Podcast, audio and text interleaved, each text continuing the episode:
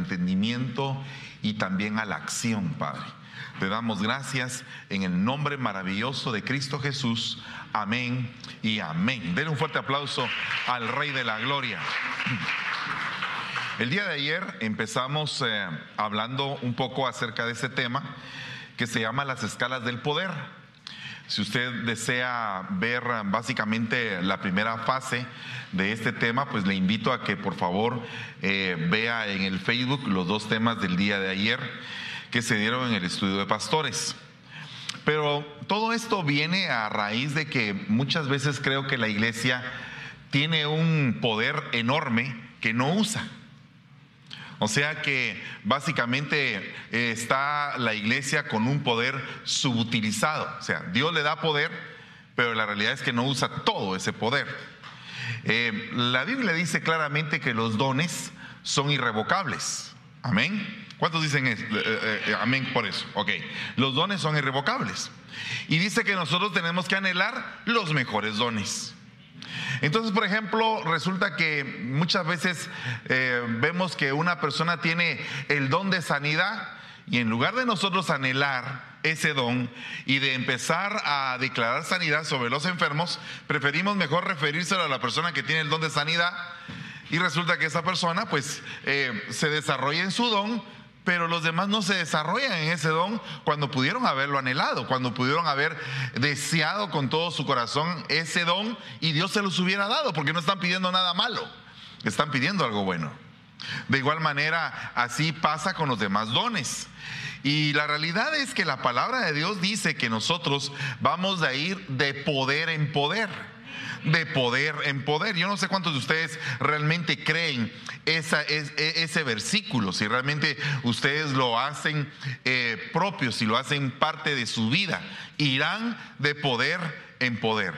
Pero esto eh, representa que hay diferentes tipos de poderes.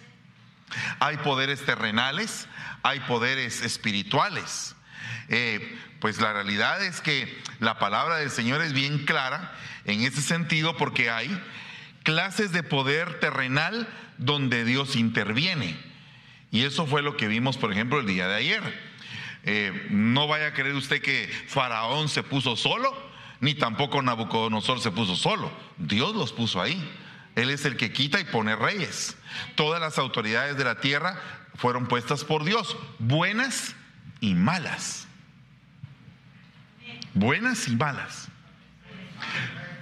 Tan, es así que dice, endureceré el corazón de Faraón a fin de hacer valer delante del pueblo mis señales, mis prodigios y mis maravillas. Eso es lo que dice el Señor.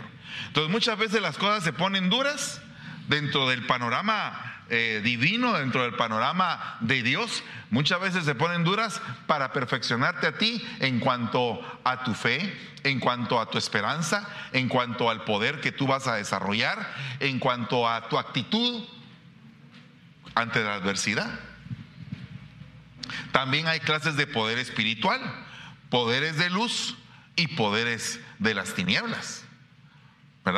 Y también hay clases de poder delegado hacia los demás. Tal es el caso de que el poder que yo puedo tener en alguna, en alguna área, se lo puedo delegar a usted para que usted vaya en mi representación con ese poder que yo le estoy delegando con la autoridad que le estoy delegando. Esto lo hizo el Señor Jesús. Les doy poder sobre espíritus inmundos, sobre demonios, para que ustedes puedan echarlos fuera. Entonces, eh, delegó poder. Y la realidad es que creo que nosotros debemos de enseñarles a nuestros hijos a que ellos deben de adquirir poder. ¿Cuántos de ustedes les gusta el poder? Pues no muchos. ¿Y sabe por qué es que muchas veces no nos gusta el poder? Porque a veces pensamos que el poder corrompe. Y la realidad es que cuando hay demasiado poder la persona se puede eh, corromper y, puede hacer un abuso de poder. Entonces, para eso, fíjese que nosotros tenemos que ir balanceando los poderes. De hecho, aquí en Estados Unidos existe la ley de pesos y contrapesos del poder. ¿A qué me refiero con esto? A que hay un poder legislativo, un poder ejecutivo y un poder judicial. ¿Cuántos dicen amén a eso? Ok, entonces fíjese que eso es algo bien interesante, porque si lo comparamos con la Trinidad, el Padre es el que da la ley, es el poder legislativo.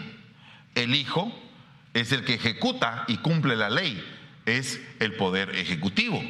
Y el poder judicial es el que examina nuestro corazón para ver en qué hemos fallado y en este sentido sería el Espíritu Santo que nos conduce a toda verdad, que nos redarguye, que nos corrige, que nos indica cuando hemos cometido un error. Entonces ahí están los tres poderes y los tres poderes se compensan y los tres poderes hacen el gobierno.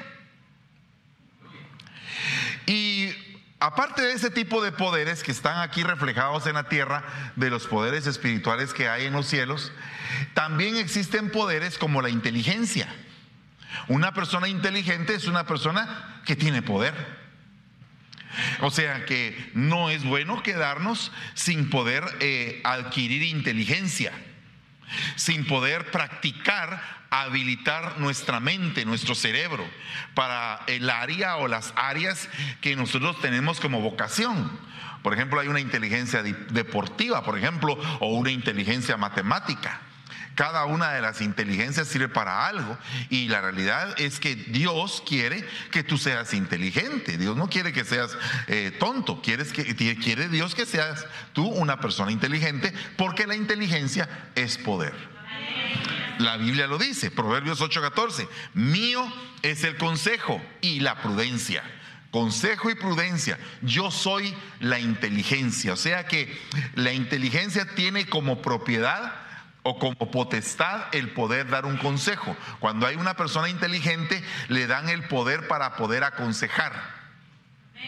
Pero también una persona inteligente sabe cómo conducirse sabe qué debe de hablar, qué no debe de hablar, sabe cómo debe de utilizar el don o las, o las virtudes que Dios le ha dado.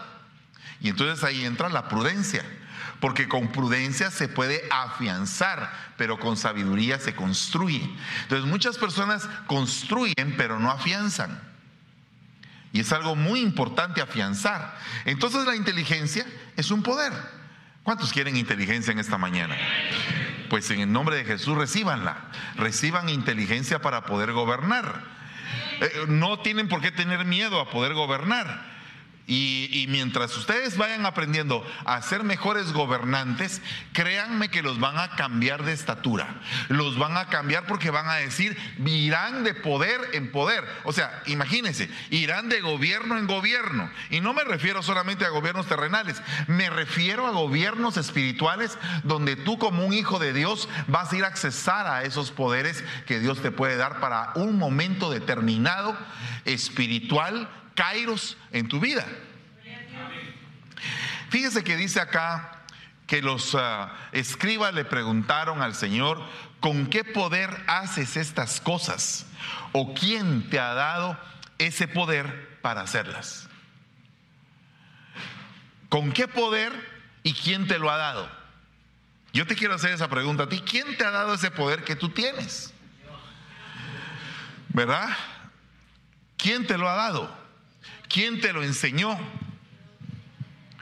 Y entonces, definitivamente Dios es la fuente de poder, es la fuente de todo poder, pero Él usa vasos para entregarte poder. Dígase el manto de Elías en las manos de Eliseo. ¿Verdad? Dígase el espíritu de Moisés en los ancianos que gobernaban juntamente con Moisés. Y aquí hay un punto bien interesante, porque el ancianato debe de ser partícipe del mismo espíritu del gobernante. O sea, deben de tener la misma intención, deben de querer lo mismo, deben de ir enfocados en la misma visión. ¿Para qué? Para que la fortaleza del concilio más la dirección se puedan unir en un solo sentir y que puedan conducir al pueblo hacia la victoria. Bueno. Vea este punto. Muerte y vida están en poder de la lengua.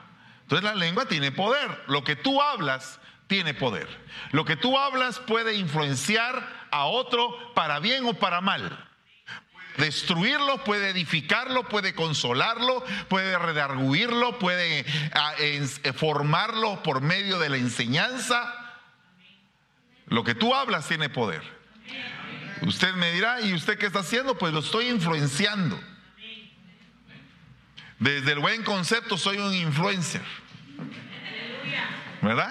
Sí, porque lo estoy influenciando en lo espiritual, pero lo estoy influenciando, le estoy haciendo ver una, una porción de la escritura que le puede edificar a su vida y lo puede hacer a usted una mejor persona y a mí de paso también.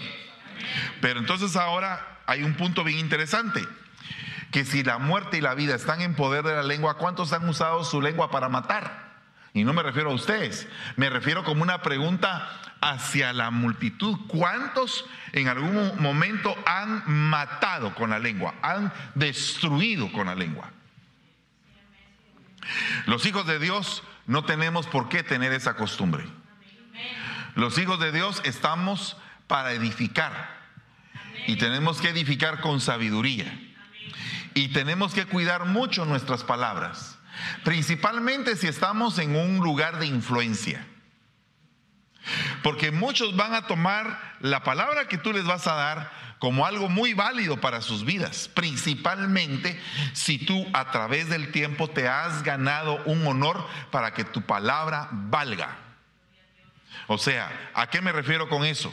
Que Dios te ha dado el respaldo en la palabra que tú hablas, como se lo había dado el respaldo a Agitofel que era consejero de David, pero que de pronto se une al hijo Absalón para poder dividir el reino, para poder destruirlo. Pero el hombre tenía un poder de consejo impresionante. Dice que la palabra de Agitofel era comparada con la palabra de Dios en ese tiempo.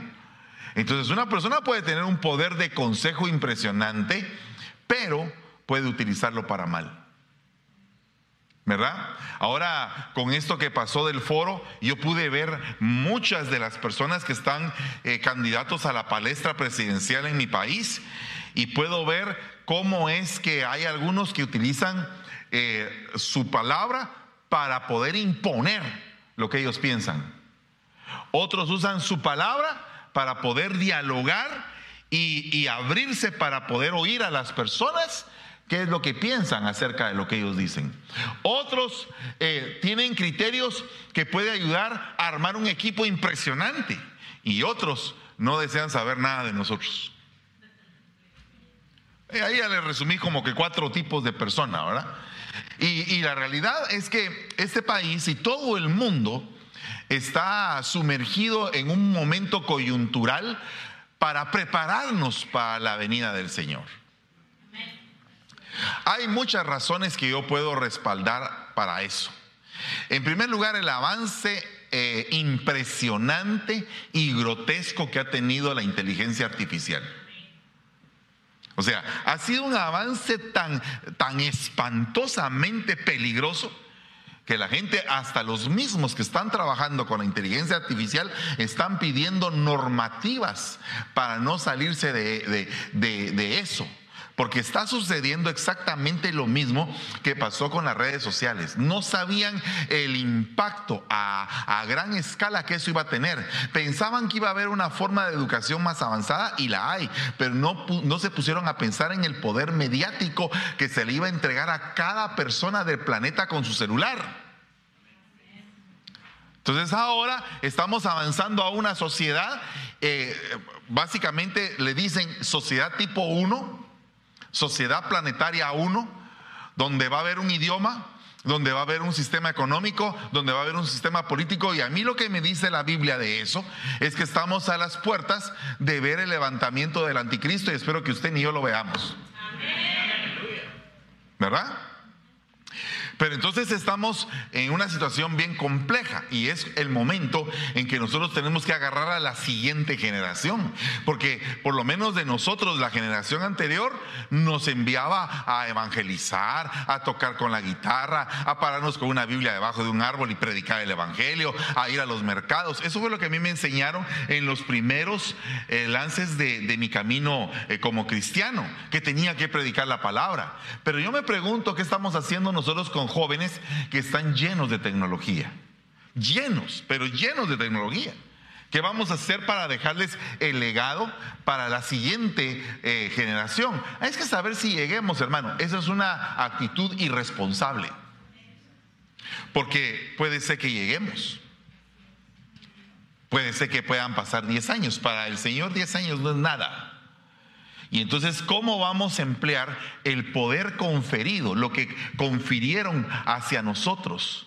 Porque algunos estamos predicando aquí el Evangelio, pero ¿cómo vamos a instar a los siguientes muchachos para que puedan predicar el Evangelio cuando las mismas mamás, cuando un muchachito dice que quiere ser pastor, le dicen, no, no, no, no, no, mijo, los pastores sufren mucho.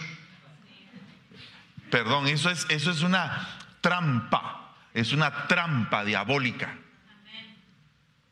Yo no quiero que usted vacune a, sus hijos eh, en contra del pastorado. A mí para mí el pastorado ha sido una gran bendición. He trabajado duro, he cosechado lo que he trabajado. Y sí, pero fíjese que yo conozco a pastores que, no tienen ese tipo de bendiciones, pero tienen otras. ¿Y qué pasa con aquellos pastores que tienen eh, su iglesita en un pueblito que no tienen muchos recursos económicos? Ellos tienen su bendición, porque nadie que les sirva al Señor se va a quedar sin recompensa. Eso es lo que dice la palabra. Nadie. Nadie. Y eso es lo que tenemos que inculcar en nuestros hijos. Nadie que, que, vaya a servir al Señor, nadie se va a quedar sin recompensa. Dios va a darle el premio justo a todos. Y van a haber grandes sorpresas. Probablemente lo que usted ve grande se va a hacer pequeño delante de Dios. Y lo que usted ve pequeño, eso va a ser lo grande. Entonces, eh, tenemos que trabajar duro por enseñarles a la siguiente generación que tenemos poder. Entonces, al decir que tenemos poder, ¿por qué vivimos una vida donde continuamente nos estamos quejando, como que fuera una vida sin poder? Póngase a pensar qué piensan sus hijos de usted. Yo me pongo a pensar en los míos y digo, Señor, ten misericordia de mí. Porque yo tengo que mostrarles a ellos que yo tengo poder. Esto que está pasando ahorita es una forma de poder. Es el poder presidir un mensaje. Es una forma de poder. Pero también hay diferentes tipos de poderes milagrosos que se pueden dar en, eh, por ejemplo, vientres que no pueden tener hijos. El hombre sabio es fuerte y el hombre de conocimiento aumenta su poder. Entonces yo creo que es necesario que nosotros, una de las cosas que tenemos que reafirmar aquí en Estados Unidos, es la importancia del estudio para nuestros hijos.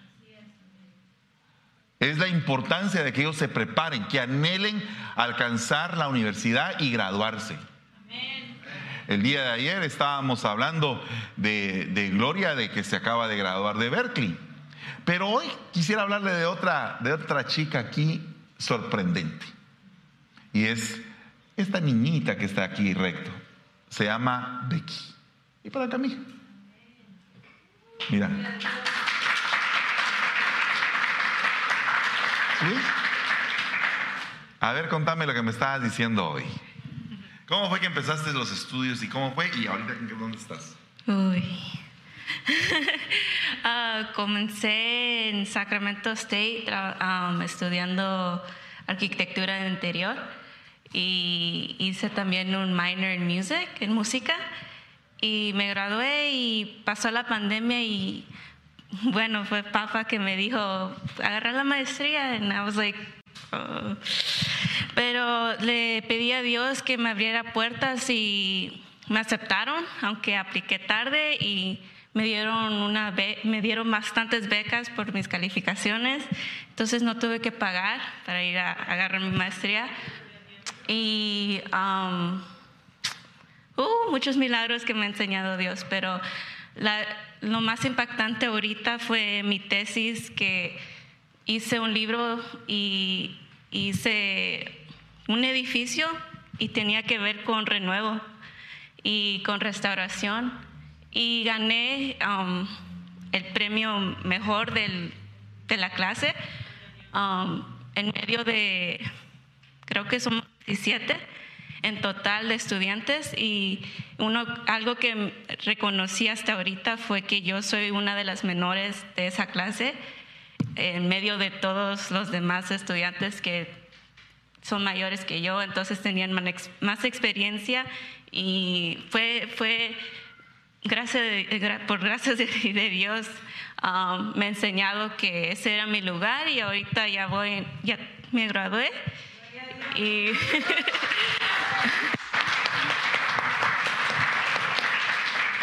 y aquí estoy con ofertas buscando ya. No, pero ya acepté una. Gracias, mi amor. Te felicito. Estamos todos muy orgullosos de ti en el buen sentido de la palabra. Miren, qué lindo. Qué lindo es culminar un esfuerzo y, y salir galardonado. Pero se necesita disciplina. Porque Dios te da el poder. Pero tú tienes que también poner de tu fuerza de tu, de tu disciplina, de tu actitud, de tu forma de pensar, de tu forma de conquistar para poder quedarte con lo mejor. ¿Verdad? Yo no sé cuánto va a ganar ella, pero ya sé a quién prestarle. no, pero mire, eh, imagínese usted, qué tremendo.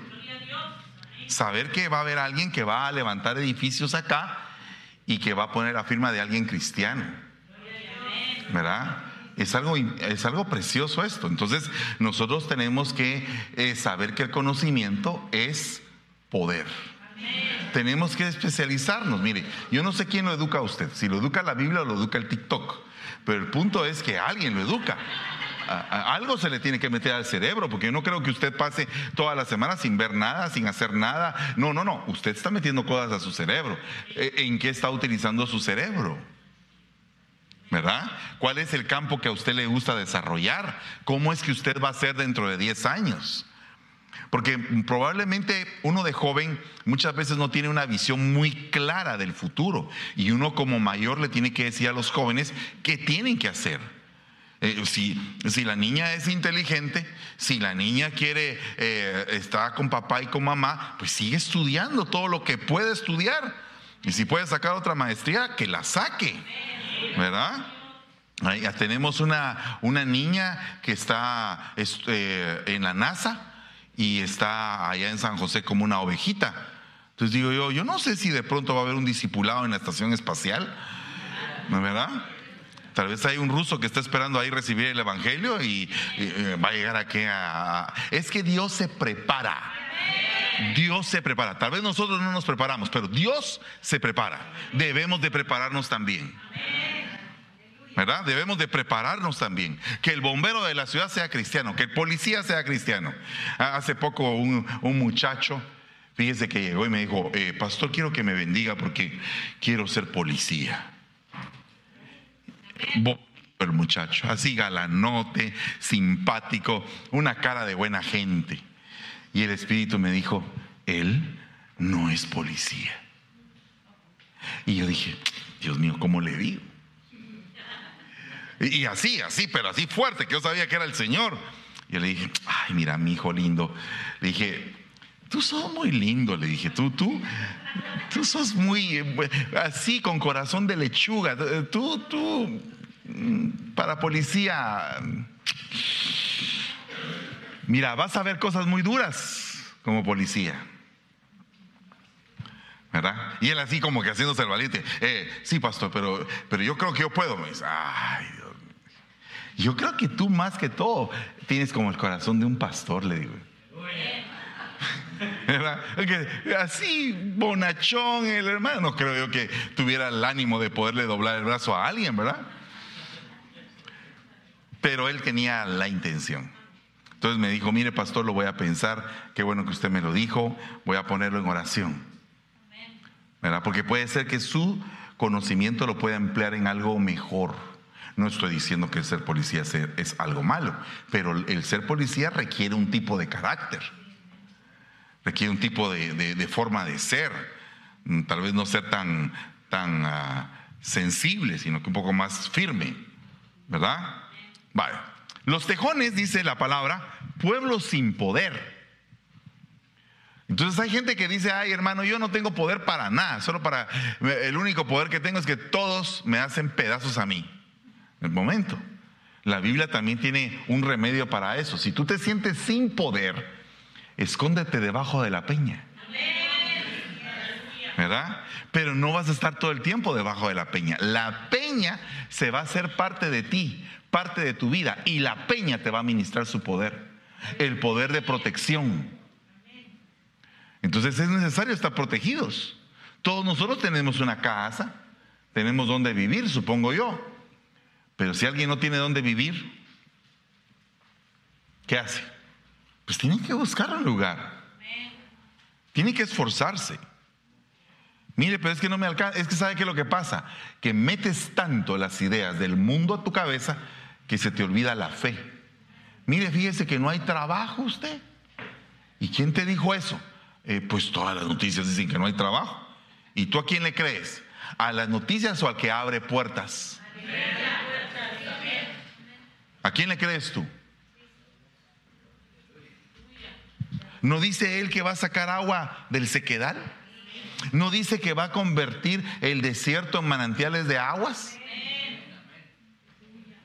Entonces, ¿cómo se va a dar ese milagro? Mejor empieza a preguntar, Señor, la economía no está muy bien, trabajo no hay, pero ¿cómo vas a hacer tú en mi vida para que aunque la economía esté de cabeza, yo salga bien librado de esto?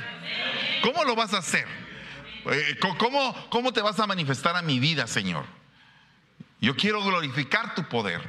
Quiero que se me abran puertas, pero también cuando te presente el Señor la gran puerta que se te va a abrir, también no vas a decir, no, no, yo me quiero quedar donde estoy. Porque aquí donde estoy estoy bien, está bien fregado, pero eh, ah, eh, está en un estado de comodidad donde ya se acostumbró. Entonces tienes que moverte. Tienes que cambiar. Miren, eh, yo soy una persona muy cambiante. Algunos me critican por eso. Ay, usted cómo cambia. Eh, pero fíjese que eso eh, yo lo aprendí de mi mamá. Alguien dirá, eso es un trauma, hermano. Bueno, a veces los traumas sirven. No, no, a veces le voy a contar la historia. Le voy a contar la historia. Mi mamá tenía problemas frecuentes con mi papá y cada vez que mi mamá tenía un problema frecuente cambiaba la forma de la casa movía las, los muebles y los ponía de otra forma, eh, que movía la mesa y todo, eh, pasaba la sala por un lado, la, el comedor para el otro. Y entonces yo le decía, mami, ¿pero por qué estás haciendo eso? para cambiar el ambiente, mi hijo, decía, porque el ambiente está muy cargado. Ella no era cristiana en ese tiempo. Pero como que tenía un conocimiento de parte de Dios que lo tenía en su corazón. Entonces, yo aprendía que en la casa un día estaba la sala de un lado y otro día estaba allá de otro lado. Y, y qué pasó? ¿Verdad? Entonces, pero fíjese que el poder de cambio me permite adaptarme más rápido. Mientras que una persona que no cambia tan rápido, Dios mío, ¿cómo le cuesta entrar en una nueva cosa? ¿Verdad? Otra, otra situación, que el que cambia tiene el poder de improvisación. No le estoy vendiendo yo mi caso, pues si usted es una persona que le cuesta cambiar, amén, yo, yo lo respeto y, le admiro también la forma de ser que usted tiene. Pero le estoy contando de mi forma de ser.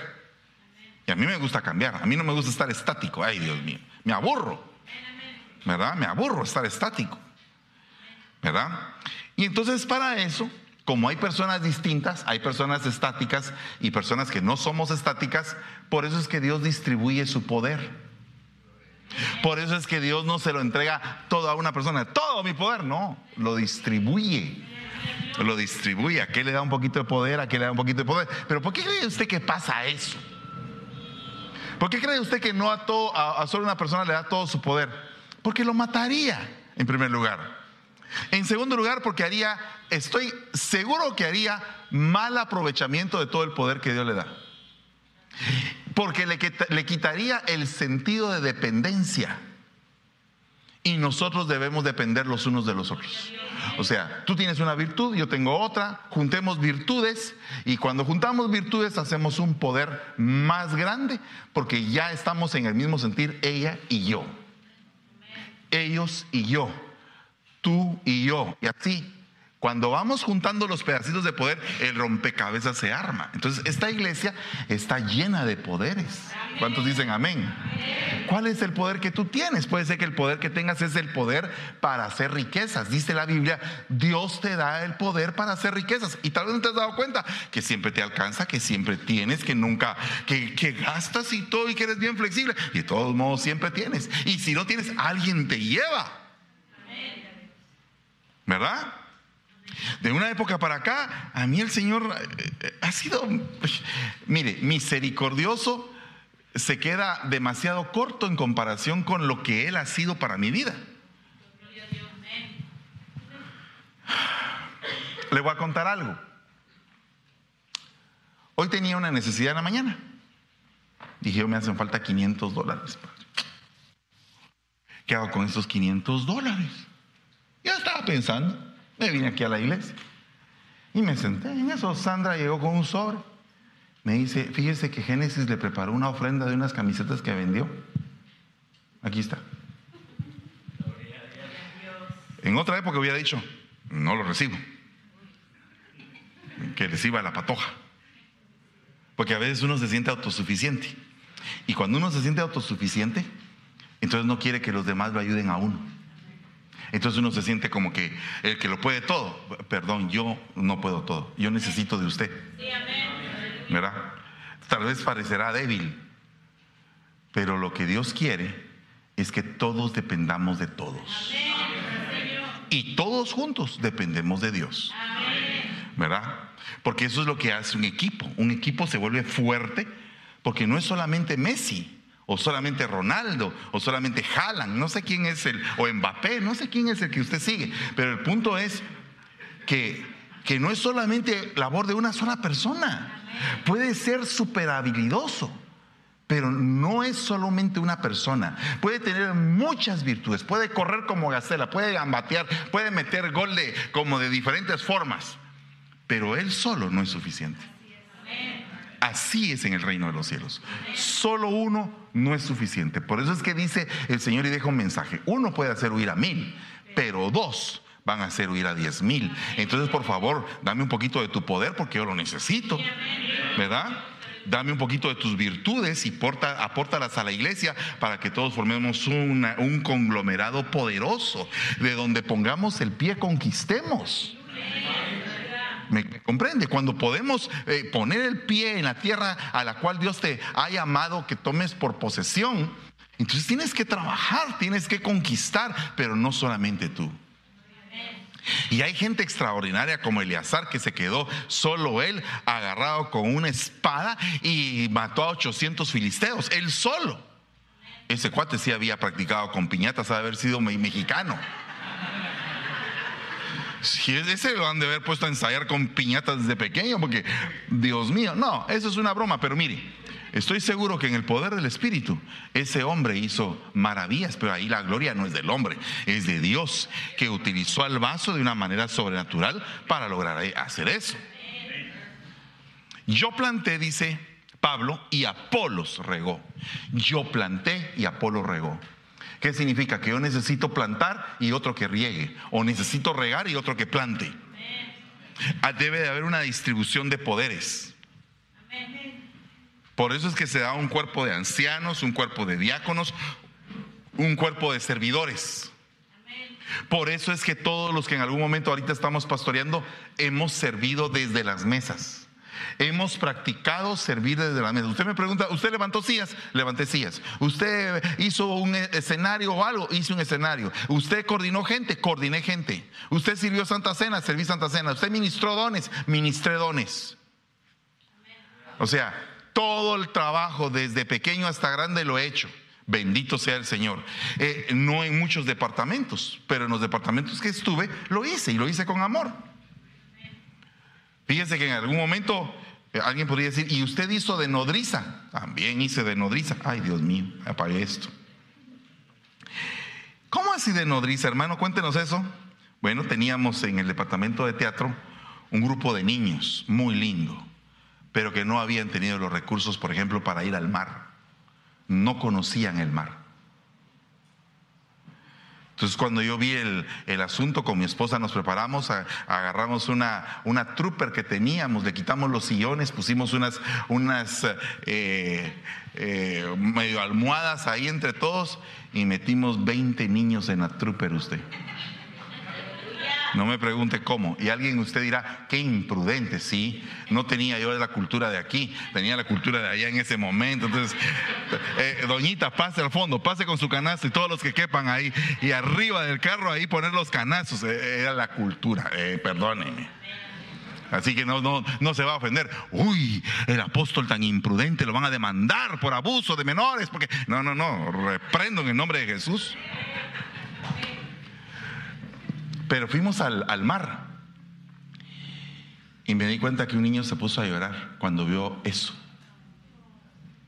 Me dijo, no me imaginé, pastor, no, me dijo hermano Fernando, porque no era pastor todavía, hermano Fernando, qué cantidad de agua. O sea, no, no le cabía en su mente cuánta agua había. ¿Puede imaginarse usted ¿En qué condición económica vivía ese niño que no había tenido la oportunidad de ir al mar nunca en su vida? Entonces, eh, marqué, le marqué el corazón de él en el nombre de Jesús. Pero entonces el punto es que nosotros tenemos que, aprovechando lo que dice Freddy, marcar el corazón de las personas para el bien, para el bien. No tenemos por qué tener una iglesia de amargados. No tenemos, yo reprendo totalmente eso. Usted viene aquí a componerse. Pero trate la manera de portarse bien. Trate la manera de caminar e ir portándose bien cada vez más. Porque eso es un poder también. Poder es querer. Ese es el punto. Poder es querer. Si no quieres, no puedes. Entonces, ahora bien, el que planta y el que riega son una misma cosa. Si pudiéramos entender eso, hermano, que yo soy la misma cosa que ustedes y ustedes son la misma cosa que yo. Ah, mire hermano, entonces eh, significa que vamos a ser todos igualados.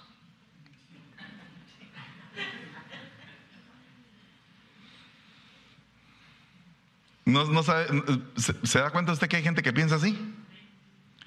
¿Verdad? Pero la realidad es que somos hechos de carne y hueso todos. Todos tenemos sangre. Todos a los ojos de Dios somos su creación. ¿Verdad? Entonces uno tiene que ver la intención con la cual se acerca la gente.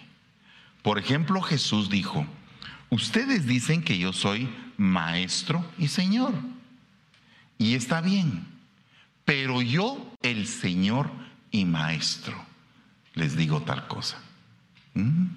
¿Cuál era el problema que tenía esa gente? Que no había reconocido su autoridad. Entonces, dentro de la iglesia hay autoridades espirituales. Tenemos una investidura de autoridad la cual se tiene que respetar. Pero eso no nos hace más que ustedes, ni menos que ustedes. Eso nos permite ejercer un pastorado, un liderazgo que permite conducir al rebaño a puerto seguro. Si ustedes no reconocieran mi autoridad, perdonen, yo no tendría ninguna, ninguna forma de poderlo retener. ¿Y cómo ustedes reconocen esa autoridad? Espiritualmente. O sea, ¿ustedes obedecen? Perdón, ¿por qué obedecen? Les doy un cheque yo a final del mes. ¿Y ustedes por qué están sentaditos aquí todos tan obedientes, tan lindos? ¿Por qué están sirviendo aquí en la cafetería? Porque ustedes no sirven al hombre. Eso es lo que yo espero. Eso es lo que yo espero de ustedes. Que no estén sirviendo al hombre, que estén sirviendo a Dios. Y si de paso, de paso, ustedes al servir a Dios honran la autoridad establecida en la tierra, gloria a Dios. Pero eso, perdone, no es la prioridad. Servirme a mí no es la prioridad. Servir a Dios es la prioridad. Y eso tienen que entenderlo todos. Porque el servicio también es poder. Sino que lo diga Amazon. ¿O no? Usted ahora ya tiene hasta... Eh, eh, ¿Qué hizo usted la primera vez que compró en Amazon? Bueno, primero bajó la aplicación. Pero, pero, perdón, ¿no le entró a usted un poco de miedo? Así, hijo. Lo, lo, primero será que estos me van a estafar. Mejor voy a comprar algo bien barato, una crema. Una cosa baratita, porque por si me estafan, pero entonces voy a probar este. Y, cuando uno, pero voy a dar mis datos. Y cuando le empiezan a preguntar a uno, deme su tarjeta de crédito, deme su tarjeta de débito, deme y entonces, y ¡fum! tiras el tarjetazo. Al rato llega la, cara, la, la cajita con una cara así. Hasta los de Amazon se ríen y aquí la gente en la iglesia no se ríe.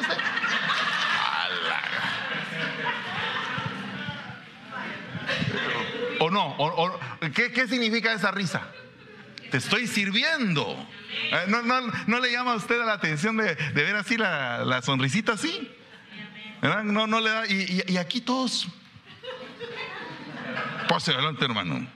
Siéntese, hermano. Eh, ay, Dios santo, no.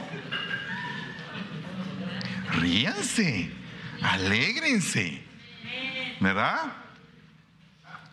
Lleve bien la caja. Y después se acostumbró o no. Ahora hasta pereza le da ir al mall. Ir al mall. ¿Y sabe qué estoy esperando yo? Que se desocupen para agarrar locales para iglesias. ¿Ah?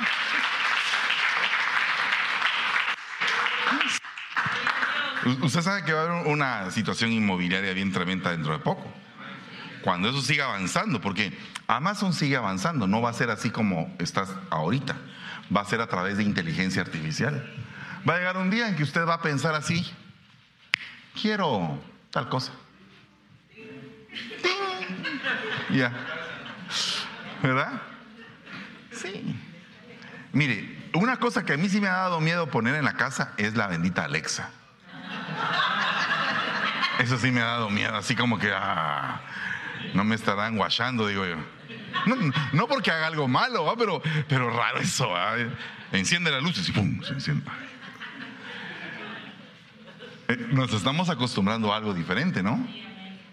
¿Y qué pasaría si de pronto la iglesia va a ser virtual también? Virtual. ¿Cree usted que no? ¿Piensa usted que no? Pues no sabemos. ¿Y qué pasa si de pronto empieza una persecución? ¿Sabe qué decía yo? La iglesia no se cierra. Eh, Ana Ruth puede dar testimonio de eso. la iglesia no se cierra ni aunque el pastor se muera, decía yo. No, sí se cerró con el COVID y el pastor no se murió. Bendito sea Dios. ¿O no? Entonces, eh, a veces tenemos que em, tener la virtud de poder eh, transformarnos, modificarnos, adaptarnos a ciertas cosas. No te adaptes a este siglo. Pero debes de saber que hay cosas que están cambiando. ¿Sabe usted que ya esta ropa va a dejar de ser esta ropa? estaba viendo un prototipo de un traje hecho de fibra de hongos que se rompe y usted solo hace así, así. Ni siquiera se cose, solo se soba, solo se soba así y otra vez se restaura. Ah, digo yo, eso solo se lo había visto al Capitán América y al Iron Man. ¿Verdad? Entonces, la, la, vida está cambiando. ¿Cómo va a ser la iglesia del futuro? No, pero es que el Señor ya va a venir. Sí, yo estoy totalmente seguro que el Señor va a venir. Puede venir mañana, puede venir hoy, en la tarde, dentro de un rato puede venir, dentro de la próxima hora. Pero yo me pregunto, ¿y si no viene todavía durante 10 años? En 10 años, ¿cómo vamos a estar?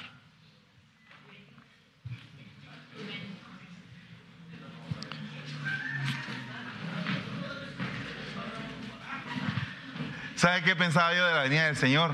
Hace muchos años decía, cuando cada vez que un predicador así decía, el Señor ya viene, decía, y yo decía, no me voy a casar, decía.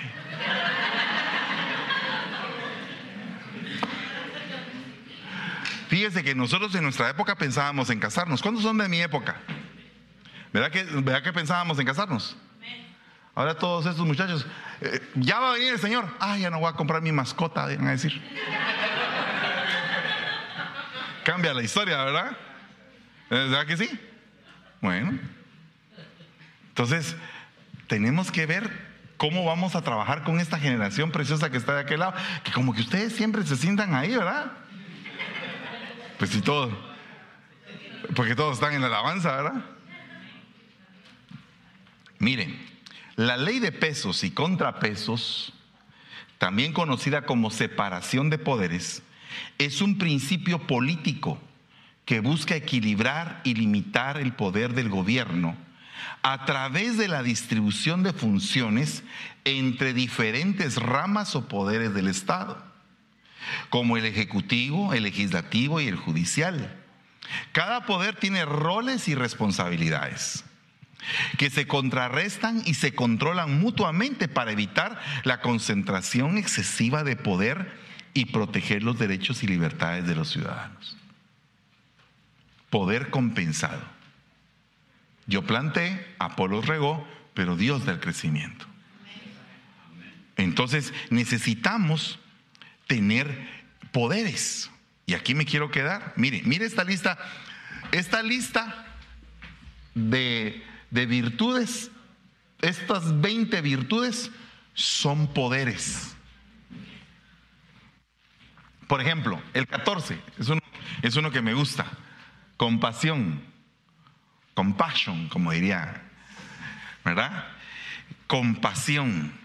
¿Cuántos tienen compasión? Eso es un poder.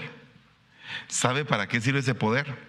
Estaba viendo una iniciativa de un hombre que se compadeció de la gente que no tenía cómo poderse limpiar la suciedad de la calle. Entonces agarró y llamó a todos los hoteles de la ciudad a que les le, dieran todas las pastillas de jabón que los clientes no usaban. Agarró todas las pastillas de jabón, las mandó a, derretir, echó lo que derritió en pastillas e hizo nuevos jabones. Y esos jabones eran para la gente pobre. Una iniciativa impresionante, porque los jabones le estaban saliendo gratis. Y en el proceso halló que por estar cuidando al medio ambiente, vinieron organizaciones y le empezaron a dar fondos. Son iniciativas. Me pregunto si en algún momento eh, alguno de ustedes podría tener una iniciativa de esa categoría. Cuando yo vine a los Estados Unidos, alguien me dijo, el que me recibió me dijo, mira, eh, le dije, bueno, y vamos a ver porque no está entrando mucho dinero a la iglesia. Entraban 40 dólares al mes. Entonces, eh, me dijo, ¿sabes qué? Me dijo, vamos a un partido, a un, a un evento de esos gigantescos de 25 mil personas y vas a recoger todas las latas, me dijo.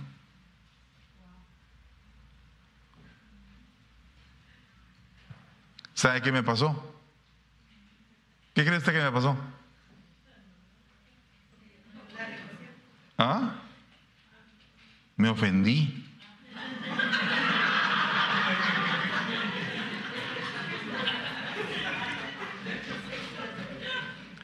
Todavía estaba muy vivo yo. Bueno, sigo vivo, pero ya me estoy muriendo. Hay una parte que ya se está muriendo, pero en aquel tiempo esa parte todavía estaba bien viva. Yo venía de Guatemala y era gerente en una compañía en Guatemala. Entonces eso te da un como que estatus.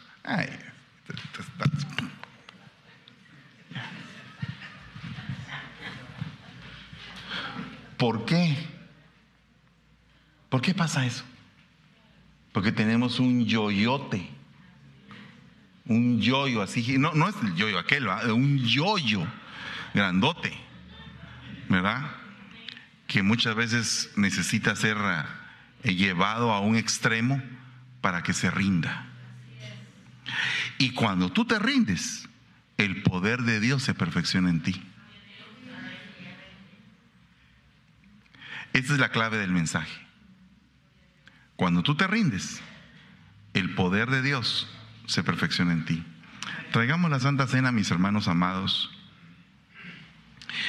¿Y, ¿Y, por qué se lo digo? Mire, se lo digo porque lo he tenido que aprender en carne propia. Muchas veces uno dice, no, señores, y, y viene una, una enfermedad y la enfermedad te enseña.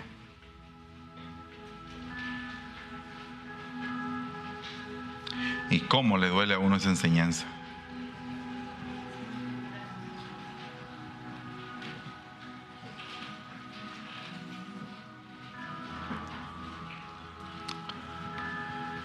Ah, cómo le duele a uno esas enseñanzas. Si tú, tienes el deseo de venir al frente, venga al frente después de haber tomado la Santa Cena, vente para acá. Y, y dile al Señor, revístete, revísteme de poder.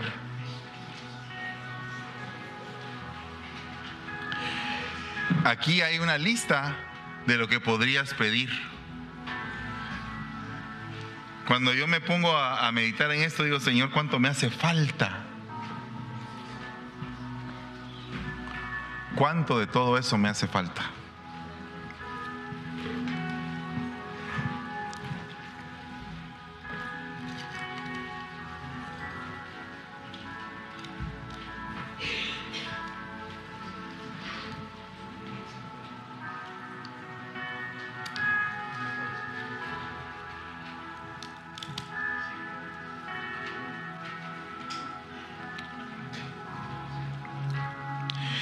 Padre, bendecimos este pan y este, este vino, que dentro de nosotros va a ser tu cuerpo y tu sangre, Señor.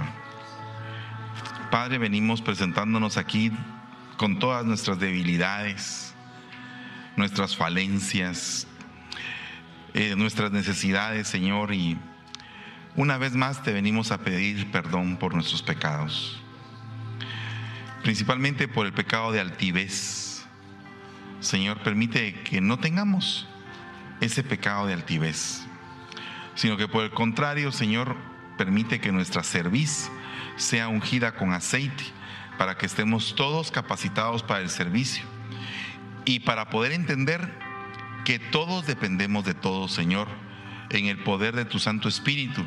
Todos nos unimos como esos huesos para poder tener mayor fuerza de conquista nos has traído a esta ciudad, Señor. Bendecimos la ciudad de Richmond y la ciudad de San Pablo. Señor, bendecimos a las autoridades. Y te suplicamos, Señor, que nos pongas gracia delante de estos poderes terrenales con el poder que tú nos has dado espiritual. Padre, venimos bendiciendo, Señor, a cada uno por nombre también, que el día de hoy se rinde delante de ti con el deseo de ser mejor que se reconoce débil, que se reconoce necesitado y que tú vas a hacer un milagro grande. Yo tengo fe que vas a cambiar el corazón de cada uno de nosotros hacia un nivel mejor de entendimiento y de virtud. Este es mi cuerpo, dice el Señor, el cual es entregado por ustedes para el perdón de los pecados. Hagan esto en memoria mía, dice el Señor. Comamos del pan, por favor.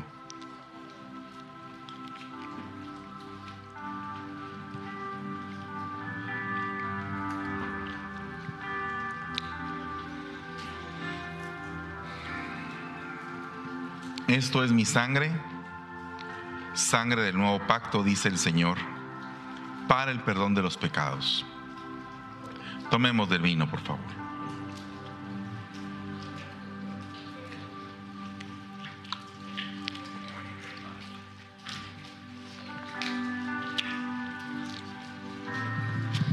¿Nos podríamos agarrar todos de la mano?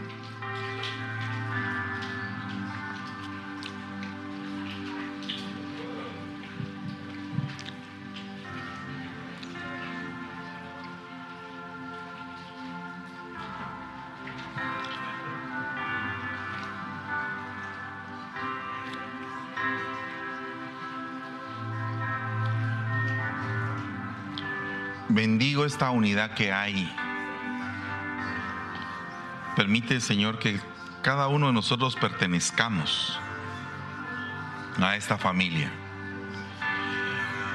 Que haya un calor de hogar en esta casa. Que haya bendición y respeto. Un respeto al poder que Dios le ha entregado a cada uno. Que unamos poderes para conquistar. Que no hayan poderes divididos que podamos participar cada uno poniendo la parte que nos corresponde. El que ha sido bendecido en fe, que imparta fe a los demás. El que ha sido bendecido en compasión, que alargue su brazo al que lo necesita. El que haya sido bendecido con riquezas terrenales, que pueda, Señor, ayudar a los que lo necesitan, enseñándoles a triunfar también entregando su conocimiento para que otros crezcan de igual manera. Padre, hoy bendigo esta congregación maravillosa y te damos gracias, Señor, por esta unidad y reprendemos todo ataque del enemigo que quiera desvirtuar la unidad que hay entre nosotros. En el nombre poderoso de Jesús, te damos gracias, Señor. Amén y amén. Que Dios me los bendiga, mis amados hermanos. Una palabra que a mi corazón hoy trae aliento y restauración.